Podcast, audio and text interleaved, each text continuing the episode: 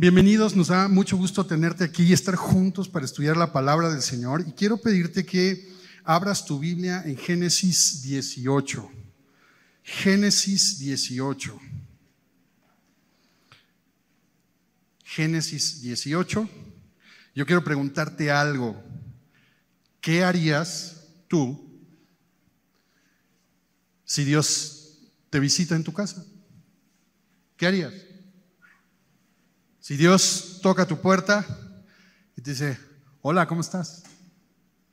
¿Qué harías? Bueno, lo que vamos a estudiar el día de hoy es eso justamente, como Dios, cuando Dios te visita. Génesis 18 dice el verso 1, después le apareció Jehová en el encinar de Mamre, estando él sentado a la puerta de su tienda en el calor del día.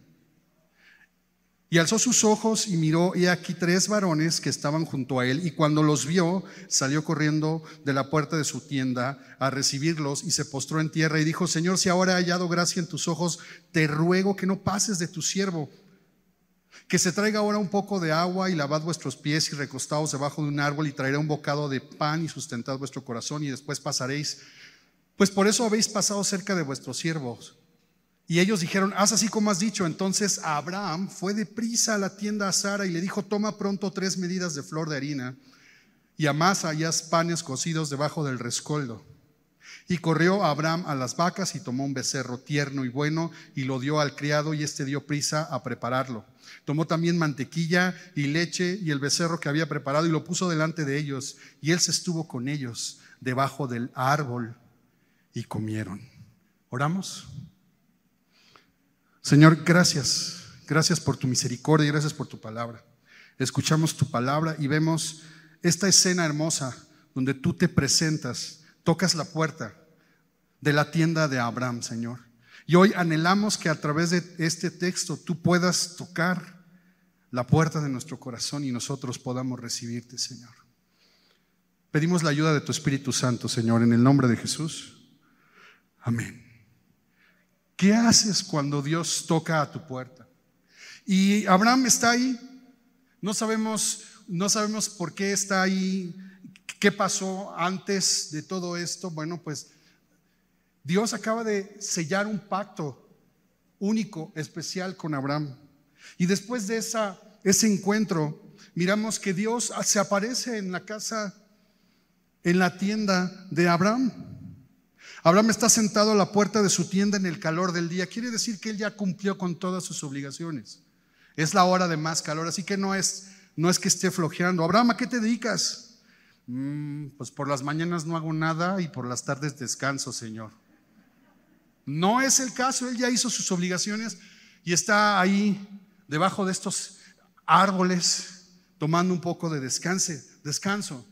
Y el texto nos dice que sorpresivamente tiene la mirada perdida y de pronto se aparece Jehová, se aparece Dios delante de él. Ahora, lo que él mira son tres hombres y la pregunta que nos hacemos es, ¿cómo? ¿Es Dios? ¿No es Dios? ¿Son ángeles? Bueno, si vas al versículo 33 de este capítulo, te vas a dar cuenta, 18:33, te vas a dar cuenta que es Dios el que está ahí. Y Jehová se fue, versículo 33, luego que acabó de hablar a Abraham. Es Dios y vamos a encontrar diversas referencias a lo largo de la lectura de este capítulo donde habla en plural y en singular y es la representación. Hay quien mira aquí el misterio de la Trinidad. Dios uno, Dios es uno, sin embargo en sí mismo y desde la eternidad es Padre, Hijo y Espíritu Santo. Pero como explicamos en el capítulo 16, el ángel de Jehová es ese Cristo preencarnado, es la preencarnación de Cristo que está ahí acompañado de estos seres que nos dejan pensando y que nos dejan durante toda la lectura del pasaje quiénes son, con quién está hablando, pero no hay duda que es Dios el que está ahí presente. Y la pregunta, mis queridos hermanos, es, ¿qué haces cuando Dios te visita? Y ve lo que hace Abraham. Salió corriendo se postra, le llama Señor, le llama soberano. Se va deprisa a la tienda de Sara y dice, por favor haz unos bolillitos lo más delicioso posible. Corre y agarra el mejor eh, animal que tiene ahí tierno y listo para poder preparar un asado, porque así lo dice otra versión, y le encarga a, a, a su siervo Abraham que prepare un asado porque tiene una visita distinguida. Correr, recibir, llamarle Señor, reconocerse siervo, rogar que se quede. Y al final del verso 8, encontramos que Él estuvo con ellos, se sentó con ellos a comer con ellos. No hay otro pasaje, no hay otro pasaje en la escritura donde veamos esta manifestación de la divinidad comiendo con un ser humano, teniendo este banquete con el ser humano. Cuando Dios te visita es porque quiere tener relación contigo, amistad contigo. Isaías 41:8 dice, pero tú Israel, siervo mío, eres tú Jacob, a quien yo escogí, descendencia de Abraham, mi amigo. Dios ha llamado a Abraham su amigo y los amigos se visitan. Y cuando te visitan, se meten hasta el refrigerador sin pedirte permiso. Abren, porque esa es la amistad, esa es la intimidad. Y Abraham puede disfrutar de esta relación única, porque Abraham está relacionándose con Dios en un pacto. Santiago 2.23 dice, y se cumplió la escritura que dice, Abraham creyó a Dios y le fue contado por justicia, fue justificado por la fe y fue llamado ¿qué? Amigo de Dios. Cuando tú y yo somos justificados por la fe, entramos en una relación con Dios. Y Abraham está disfrutando las mieles de ese pacto, de un pacto en el que él no hizo nada, al contrario, hemos estudiado desde el capítulo 12, todas estas semanas, hemos visto los errores, los pecados de este Abraham, que le harían indigno de que Dios le visitara. Pero cuando tú entras en una relación con Dios, puedes disfrutar de su amistad. Ahora, es interesante cómo el texto humaniza, nos presenta a Dios como alguien que caminó, que está cansado, que necesita lavar sus pies, alguien que necesita descanso hambriento, sediento. Lo hace ver como el texto nos hace ver al ángel de Jehová, a Dios, como alguien accesible.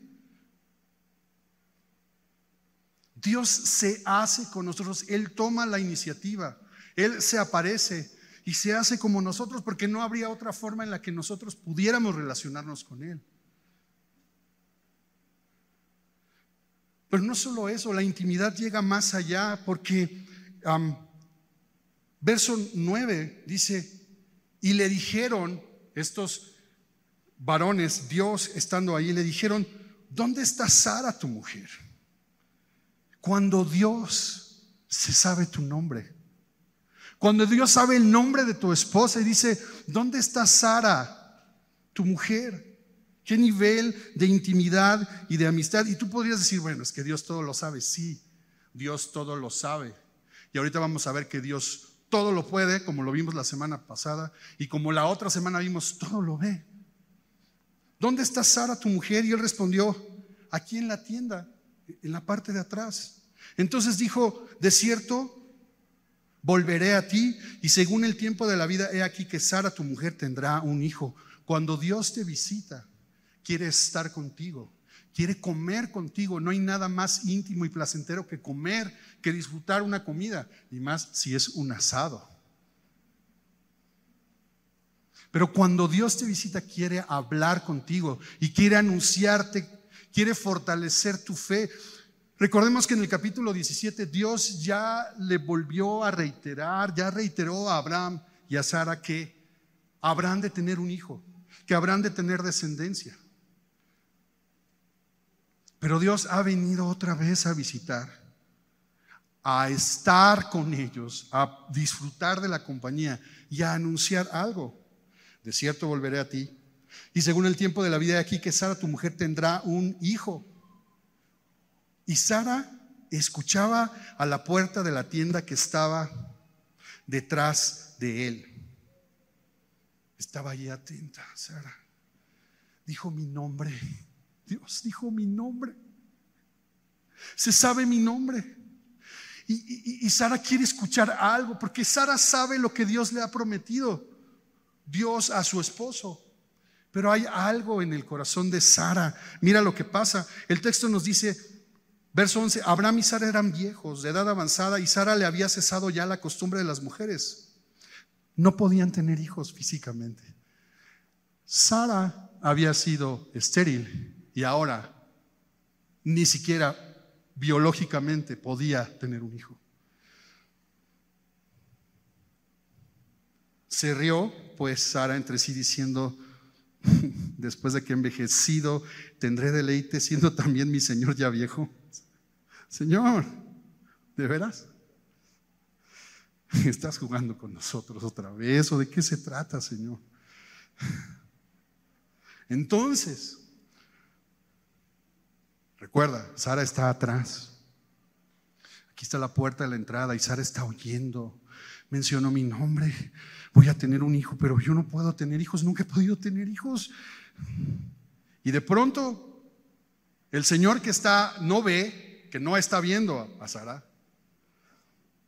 le dice, oye Abraham, ¿Por qué se ha reído Sara diciendo, ¿será cierto que te dará luz siendo ya vieja?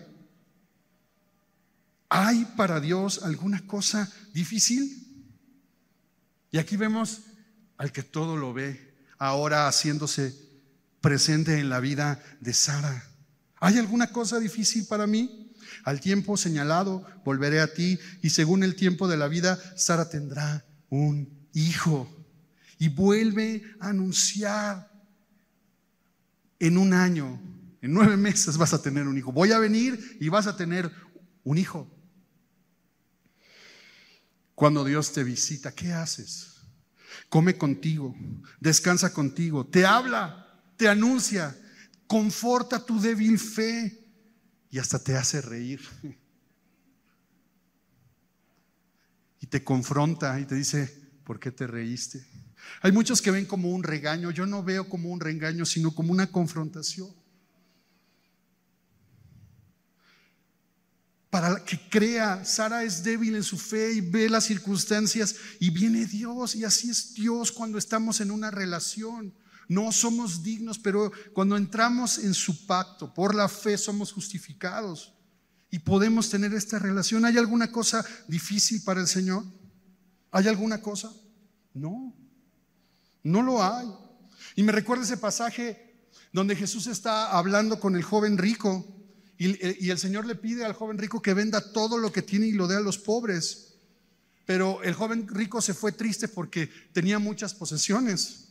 Y los discípulos se quedaron muy preocupados porque después de oír todo esto, Mateo 19, 25 dice, ¿quién pues podrá ser salvo? Y mirándolos Jesús les dijo, para los hombres esto es imposible, mas para Dios todo es posible. Y es que, ¿sabes qué?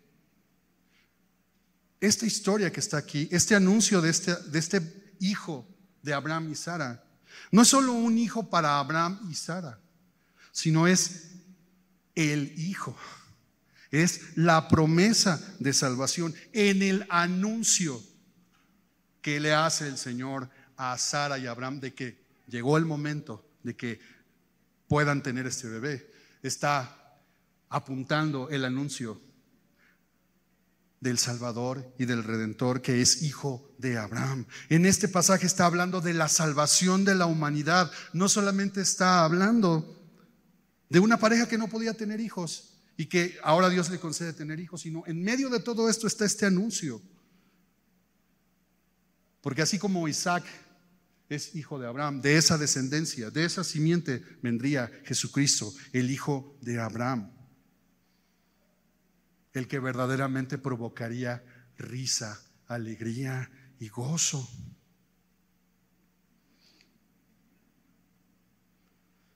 Sara negó diciendo, no me reí porque tuvo miedo. Y él le dijo, no es así, sino que te has reído. Ya veremos después cómo ese hijo de la promesa, se va a llamar el risueño, ¿no? Risa, Isaac. Ahora, cuando Dios te visita, no solo conforta tu fe, no solo come contigo, sino también quiere revelarte su voluntad. Y los varones, verso 16 dice, se levantaron de allí y miraron hacia Sodoma y Abraham con ellos acompañándolos, caminando con Dios, son amigos. Y Jehová dijo, mientras van caminando, encubriré yo a Abraham lo que voy a hacer, habiendo de ser Abraham una nación grande y fuerte y habiendo de ser benditas en él todas las naciones de la tierra. Y una vez más, qué hermoso es encontrar en las, en las escrituras estas menciones donde podemos oír los pensamientos internos de Dios. Esa es la cuarta vez en estos 18 capítulos que llevamos estudiando Génesis, donde encontramos estos pensamientos de Dios, ¿no? Hagamos al hombre a nuestra imagen, ¿no? Dios expresando, hablando para sí mismo, ¿no? No es bueno que el hombre esté solo, ¿no?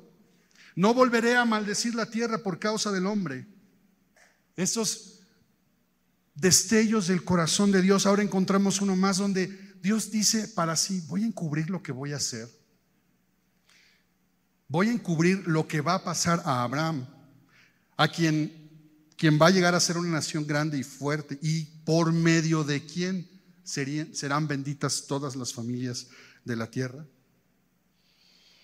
Porque yo sé que mandará, dice el Señor, a sus hijos y a su casa después de sí, que guarden el camino de Jehová, haciendo justicia y juicio, para que haga venir Jehová sobre Abraham lo que ha hablado acerca de él.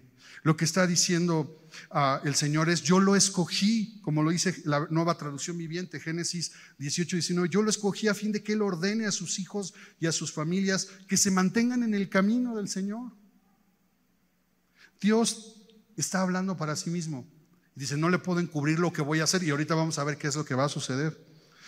Pero Dios tiene la convicción de que Abraham, que sabemos que es un humano, que se equivoca, que es débil en su fe, va a mantenerse en el camino del Señor y va a hacer que sus hijos se mantengan en el camino del Señor. Fíjate nada más. Dios no está pensando de ti, de mí. Mm, se va a equivocar otra vez. Ay, ahí vas, ahí vas. No. El acusador, ese es otro y tiene otro nombre. Pero el Dios que creemos, el Dios que nos ha salvado, no piensa mal de nosotros. No dice, ah, se va a equivocar.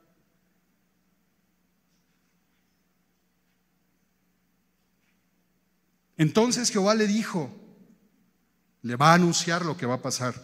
Entonces Jehová le dijo, por cuanto el clamor contra Sodoma y Gomorra se aumenta más y más, y el pecado de ellos se ha agravado en extremo, descenderé ahora y veré si han consumado su obra según el clamor que ha venido hasta mí, y si no, lo sabré. ¿Qué es lo que va a hacer el Señor? Va a traer un juicio sobre la ciudad de Sodoma y de Gomorra. Una ciudad que dice Génesis 13:13, 13, ¿recuerdas cuando estudiamos cómo se separan Abraham y Lot? Y Lot decide irse a la llanura más verde, más próspera, que la, zona que parecía como un huerto, como el huerto del Edén.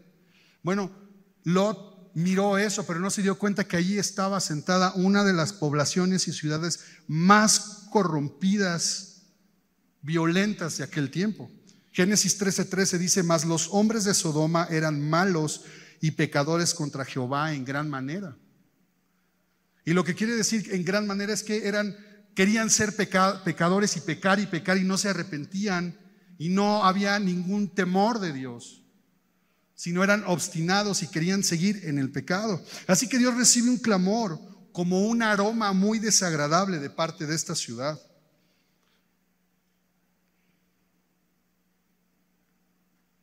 Pero quiero que observes cómo, cómo Dios percibe ese aroma de maldad, de corrupción, de inmoralidad, de violencia en esta ciudad. Y le dice, le dice a Abraham, voy a descender y voy a ver si han consumado su obra según el clamor que ha venido hasta mí, y si no, lo voy a saber. Le está comunicando, oye Abraham, voy a ver qué está pasando. Ahora, otra vez, no es que Dios no supiera lo que está pasando, sino Dios siempre se pone en nuestros zapatos, aún se pone como cualquier ser humano, se hace accesible a nosotros. Hoy vivimos en un mundo igual de corrupto, violento, sangriento, inmoral. La corrupción de este mundo es el engaño de la libertad. Sé lo que quieras ser, busca la felicidad. Y ese es un engaño. Porque no es que no debamos ser libres y no es que no debamos buscar la felicidad. Es que eso no nos da ni felicidad ni libertad. Cuando lo único que quiero hacer es pecar y hacer lo que yo quiero, la maldad va a aumentar y la violencia va a aumentar, la, la injusticia va a aumentar, la esclavitud va a aumentar. Ese es el gran engaño de nuestra época, hacer lo que queramos. Hoy el mundo dice ser lo que quiere hacer. Porque esa es la felicidad y esa es la verdadera libertad. Y entonces, en una fantasía, el mundo ha dicho, Dios ha muerto, no hay verdad. Y no se da cuenta que cuando a una persona sé lo que quiere hacer, elegantemente se dice el libre desarrollo de la personalidad. Lo que están haciendo también es destruir la identidad del ser humano. Y hoy sé lo que quiere hacer por más absurdo que quiera ser. Y eso no nos hace más libres, no nos hace más justos, no nos hace más humanos. Quiero que observes en el texto cómo Dios no repudia a la humanidad. El texto nos presenta a Dios como humano, que come, que tiene hambre, que tiene sed, que descansa, que tiene amigos, que le pica el ombligo a Sara para hacerla reír y que luego le dice, ándele, créeme, el mismo Dios, ese Dios. Así que Dios no está contra la humanidad, está contra el pecado. Y así como Dios visita a sus amigos, para estar con ellos, para anunciarles y revelarles su voluntad. Dios va a visitar esta ciudad para ver qué está pasando. ¿Sabes qué es lo verdaderamente increíble? Que hoy el mundo enfrenta los mismos desafíos que el Génesis.